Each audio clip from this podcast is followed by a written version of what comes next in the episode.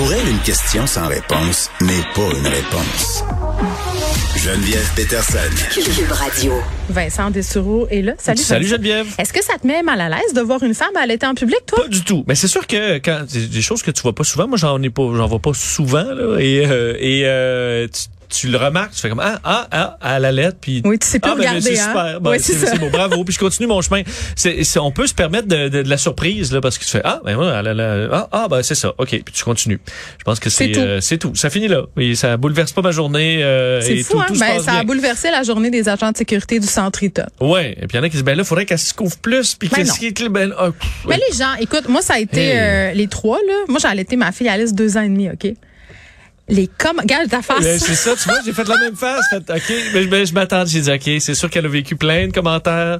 Écoute, ça allait du... euh, Je me suis déjà fait dire par un monsieur sur la rue Masson que j'allais la rendre lesbienne Ah, OK.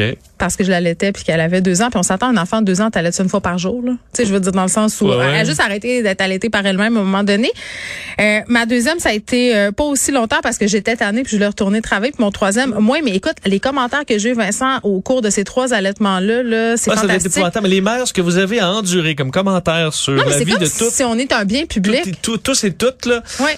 Puis on dirait que plus ça avance, c'est au début avec Alice, je me cachais énormément, tu sais, parce que là, je me disais, oh mon Dieu. Puis j'étais moins à l'aise aussi Ouais. euh, avec le geste d'allaiter. J'avais moins d'expérience d'allaitement. Euh, mais écoute, à mon fils, là, euh, je te disais, j'ai allaité dans le film de Disney, puis c'est pas une joke, là. On attendait pour faire un petit tour de bateau à Magic Kingdom.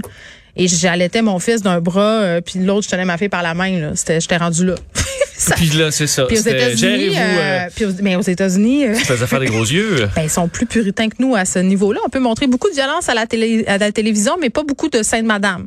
Non. Donc voilà. Non, non, non. Oui, il y en a beaucoup là-dedans qui vont être, admettons, ils vont se battre là, corps et âme contre l'avortement, mais une fois que le bébé est né, alors on veut pas le voir euh, en train de, de Non, mais manger. Là. Ça, c'est une réflexion intéressante. Puis je- je- J'en parlais l'autre fois. euh, la maternité, c'est cute. Tout le monde est pour ça. C'est beau les mères, mais il faut pas le voir. Faut pas Non, le ben, savoir. faut les femmes le- qui travaillent, faut faut, pas pas que ça paraisse. Ah non, mais les femmes qui travaillent, faut pas que ça paraisse qu'on ait des enfants, tant par notre taille que par le, le temps dont on dispose. Il faut pas que tes enfants soient un empêcheur de quoi que ce soit, là, parce que sinon, hey, Non, faut pas que tu sois à bout, faut pas que tu sois 2022. fatigué, faut que tu sois Hein? en grande forme. Exactement. Et que tu le rêve de la maternité. oh mon Dieu, ça me remplit tellement. Exactement. Moi, en tant que femme. 100% du temps, toujours. Exactement. Je, je ne tr- je n'y trouve que bonheur. bon, euh, tu me parles euh, du principal opposant de Vladimir Poutine euh, qui, là, va rester en prison pour un autre petit bout. Ouais, longtemps. Alexei Navalny, euh, qui est la, euh, la personnalité la plus connue, l'opposant numéro un à Vladimir Poutine en Russie.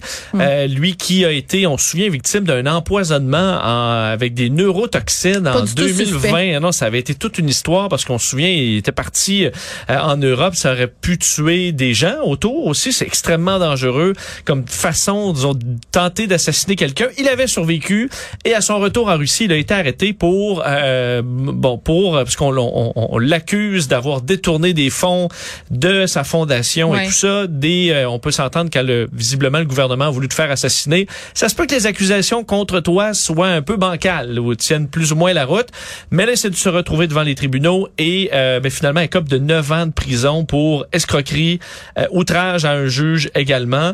Et là, euh, ben, il s'en va, il va, il va rester, il va transférer même aller dans une colonie pénitentiaire de régime sévère où il y aura Une encore colonie. une colonie pénitentiaire. C'est comme ça qu'on appelle C'est pas ça. une colonie de vacances, hein, Non. détrompe-moi. Vraiment pas, et des conditions de détention encore plus strictes. Mm. Mais moi, pourquoi je vous en parle, c'est qu'il m'impressionne beaucoup Navalny. Euh, tout comme on voit Zelensky. Ah, je le trouve tellement courageux. Il est en prison, il est complètement à la merci de Vladimir Poutine et il continue à se prononcer sur le conflit, continue de livrer sa bataille. Contre parce qu'il a encore accès aux réseaux sociaux. Il publie des messages sur Twitter depuis l'heure, le début Mais c'est du ça que je conflit. comprenais pas. Je te posais la question l'autre fois, puis on, on se On est un demandait. peu surpris qu'il ait accès. Ouais, est-ce que c'est lui qui entretient son propre compte Mais oui, c'est lui. D'ailleurs, je ne sais pas s'il aura encore accès dans son nouveau dans pénitencier. la colonie? Euh, mais il a publié encore une série de messages aujourd'hui. Il est très, euh, il est très euh, inspiré parce que là, il faisait des liens avec euh, le film Interstellar en disant euh, 19 ans de régime strict, mon vol spatial reprend, euh, va prendre un peu plus de temps que prévu. Le vaisseau est pris dans une boucle temporelle parce que de la scène qui lui venue à l'esprit, c'est dans Interstellar quand le personnage principal entre dans la station après avoir décollé là, d'une planète où le temps s'écoule plus vite. Et ils sont accueillis par un mec barbu qui dit ça fait 23 ans que je vous attends comme s'il était lui dans une capsule temporelle mais il dit je je- j'ai écarté cette pensée là parce que je me suis rappelé que ni moi ni mes camarades n'allons simplement attendre. Alors montrant que s'il s'attend pas à être enfermé dans une capsule à rien faire pendant neuf ans, va continuer le combat euh, et que dans certains cas, il y a des gens qui ont été enfermés par des régimes totalitaires et qui ont pu sortir euh, après, qui dans certains cas ont, ont pris même le pouvoir. Euh, donc son histoire est pas terminée. Il a publié aussi un autre message où il disait là dans une peine, c'est une référence à la série américaine The Wire. On voit qu'il fait des références à la culture. Euh, il dit. il y a la télé aussi en prison. la télé, ben c'est ça. Et peut-être beaucoup de temps pour ça. Et il dit dans cette série là, on dit vous avez seulement deux jours à votre peine, la journée où vous entrez, la journée où vous sortez. Hmm. Bon, je pense qu'il y a une philosophie euh, derrière ça. Mais il gardait le moral. Il y avait un certain sourire, euh, mais il était amaigri. Et on voit que sa vie... Euh, ah, il y a des gens qui ont plus de courage que toi puis moi. Hein. Eh, c'est fou. dire ça? Ben, lui et ses avocats, parce qu'il était défendu par deux avocats, qui ont, tout de suite après la sentence, ils ont, ils, ont été arrêtés. Relâchés de ce qu'on peut comprendre, arrêtés pour on sait pas quel motif, mais t'arrêtes les, les deux avocats du gars. Alors vraiment, on cherche à éteindre ce, ce mouvement-là le plus de toutes les forces que le, que, le Kremlin peut, peut, faire, mais ils sont pas capables de s'en débarrasser. Euh, et ça semble de plus en plus difficile. On s'entend que s'il disparaît, ça va être euh, plutôt mal reçu par la communauté internationale. Plutôt mal reçu, quoique là, écoute, la Russie, est-ce qu'ils peuvent avoir... Euh, plus mauvaise plus presse? mauvaise presse, je pense pas. Ben effectivement. Euh, parlant euh, de la propagande russe, parce que ça en est, il y a un journaliste qui s'est amusé entre guillemets à lever le voile sur cet aspect peu reluisant du conflit. Ouais, Zana Agalakova, journaliste qui était elle euh, reporter à Paris. Elle a fait New York aussi pour euh, une euh, bon une chaîne russe pro-russe pro-russe dirigée par le gouvernement ou alignée par le gouvernement. Elle est sortie dans un point de presse organisé par euh, Reporters sans frontières dans les dernières heures où elle est allée un peu raconter elle comment ça marche dans le système. Ouais. Elle dit avoir beaucoup hésité parce qu'on le sait ça bouleverse une vie comme celle de Marina euh, Ovsianikova il y a quelques jours qui avait mis cette pancarte. Sa pancarte donc on sait là, leur vie qui est plutôt bonne, ils ont des bonnes conditions sont protégés par le gouvernement et tout ça, ben ils jettent tout ça aux poubelles, leur belle vie. Elle dit d'ailleurs, j'avais eu, j'ai fait des compromis dans ma carrière, mais là il y avait une ligne rouge avec le conflit ukrainien et on l'a franchi. Confirmait euh, dans, chez Reporters sans frontières qu'il y avait des démissions, un certain nombre de démissions dans les médias russes en ce moment. Elle a démissionné le 3 mars dernier, une semaine après l'invasion en Ukraine, hmm. mais elle n'était pas en Russie, elle était en, à Paris. Alors peut-être se sentait plus sécuritaire aussi euh, de le faire. Et là, est-ce qu'elle raconte Elle dit dans nos actualités, là, on montre pas le pays, le, vrai pays. Tout ce qu'on voit, c'est le premier homme du pays, Vladimir Poutine, ce qu'il a mangé, à qui il a serré la main. On l'a vu, bon, le torse nu, mais on sait même pas s'il est marié ou s'il a des enfants. Parce qu'il y a un côté de sa vie qu'il garde super euh, secret. Euh, le pouvoir essaie d'étrangler les médias indépendants. Euh, et dit ce qui, ce qui fait que Poutine ramène toujours le dossier nazi c'est que les Russes sont encore traumatisés dans leur histoire par les nazis qui ont tué 27 millions des leurs. Alors, c'est pour ça que Poutine va utiliser ça, les nazis, les nazis.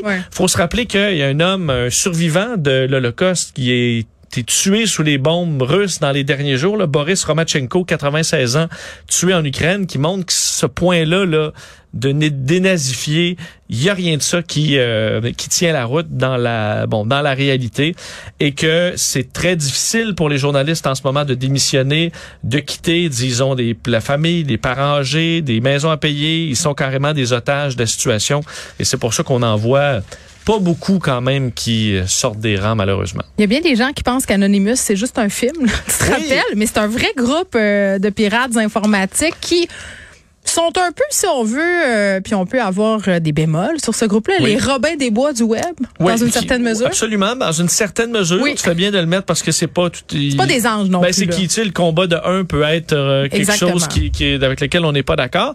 Mais là, dans ce cas-là, ils ont décidé d'associer de nombreux pirates, on le sait, pour tenter de déstabiliser le gouvernement russe. De faire une guerre numérique. Guerre numérique. On sait que les Russes sont bons là-dedans, donc faire une riposte. Ils ont attaqué des sites gouvernementaux, des sites de grands médias. Ils ont réussi, oui. C'est sûr que tu as suivi ça. Est-ce que c'est vrai qu'Anonymous a pris le contrôle euh, des ondes télé? C'est une fausse nouvelle. Hein? Ça a beaucoup circulé. Ben, il y a une place où ils ont été capables de changer des images. Exactement, une espèce de, de vignette. Je t'avoue que, parce qu'il y a plein d'histoires. J'ai vu l'histoire comme quoi on avait euh, hacké des imprimantes, puis on avait imprimé aussi des feuilles. Donc, ils font toutes sortes d'affaires. Toutes sortes euh. d'affaires. on sait par contre, ce qu'on est sûr, c'est qu'ils ont bloqué des sites. Ils ont rendu des sites inaccessible. Et là, ils ont dit dans les dernières heures qu'on allait maintenant s'attaquer aux compagnies qui n'ont pas encore coupé leur lien avec la Russie. Euh, je sais pas qu'est-ce que je pense de ça, moi. Tu sais, on en a parlé souvent là, des compagnies qui se retirent, euh, mais qui vont ailleurs euh, où c'est pas mieux. Tu sais, c'est quand c'est su que finalement c'est plus correct. Donc, est-ce que c'est vraiment sur ces compagnies-là qu'il faut frapper? Mais quand il reste juste toi, c'est parce qu'il y a quand même une affaire qu'il y a des compagnies. Mettons que tu es une compagnie responsable, tu dis j'ai quitté la Russie. Ouais, mais ils vont revenir, hein? Ça, ils feront pas de pub quand ils vont revenir. Non, sauf que, mettons, ton concurrent, lui, il reste là, puis il profite du régime, il va profiter pour voler le marché. Oui, je comprends. Euh, sur le dos des morts ukrainiens, ça peut te faire chier, là, si t'es un concurrent. Je pense qu'il y a un peu de ça aussi. Là, il y a le dossier Nestlé qu'on a, où on a mis beaucoup le focus. Nestlé se défend en disant, ben nous, on a arrêté là, le superflu. Ce qu'on envoie encore en Russie, c'est des trucs personnels dont les Russes ont besoin. Est-ce qu'on doit leur couper le robinet de produits de soins euh, personnels? Ben non, tu sais, euh, faire payer le peuple russe. Je comprends l'idée selon laquelle si le peuple est pas content, ça va mettre de la pression sur Vladimir Poutine, mais les victimes dans tout ça, ce sont les Russes, là, autant que les Ukrainiens, pas dans la même mesure, évidemment, là, mais je veux dire, le rouble euh, qui s'effondre, le taux d'intérêt, puis avoir accès à rien, ça donne le beau jeu au discours de Vladimir Poutine, ça les isole encore plus. Oui. Ça confirme son narratif, entre guillemets. Moi, c'est comme ça que je le vois. Entre autres, les, les services de renseignement au Royaume-Uni on dit attention parce que là, ça pourrait donner des arguments à Poutine pour dire c'est l'Occident qui nous attaque. Mais donne, bon, euh, mais je, j'ai un sourire en coin quand Anonymous réussit à faire planter un géant russe, mais il faut le faire avec prudence. Et on sait pas quand tu te fais euh, appel à une organisation qui est décentralisée. je, sais pas si j'allais embarquer là, mais oui, décentralisée où on sait pas trop à qui on a affaire. Ça peut mener à des débordements aussi. Fait qu'il faut être prudent avec ah, Anonymous. J'ai il faut des bons coups quand même. Bye bye euh, sur la décentralisation ah. euh, de, cette, de cet homme. Ça va être dur de faire un bye bye joyeux, mais on, on réglera pas le sort du monde après-midi je vais te laisser aller euh, attendre avec impatience passer le budget, hein, tu le sais. C'est jour de budget. ça, c'est les plus belles ouais. journées. T'as-tu le vidéo euh, du ministre des Finances où il fait nouveaux souliers? J'ai pas trouvé ça euh, super dans le contexte de faire cette vidéo-là. Je suis allé prendre du soleil dans ce cas. Ouais, c'est ça. Bye bye. Bye bye.